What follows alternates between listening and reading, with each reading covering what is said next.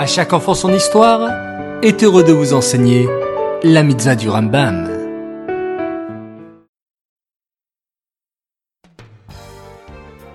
Bokertov mes chers enfants, j'espère que vous allez bien et que vous êtes en pleine forme.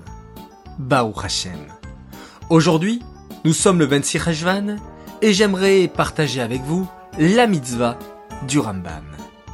C'est la mitzvah négative numéro 154.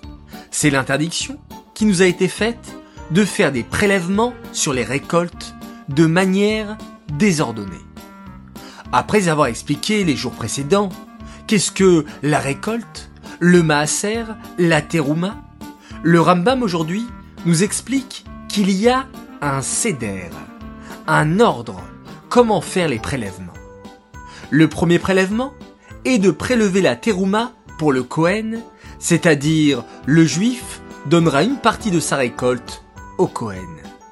Le deuxième prélèvement est de donner une partie de sa récolte au Lévi. C'est ce qu'on appelle le Maaser Rishon.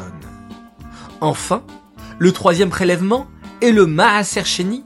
C'est un prélèvement qu'il fallait parfois manger à Yerushalayim et parfois il fallait le donner aux pauvres.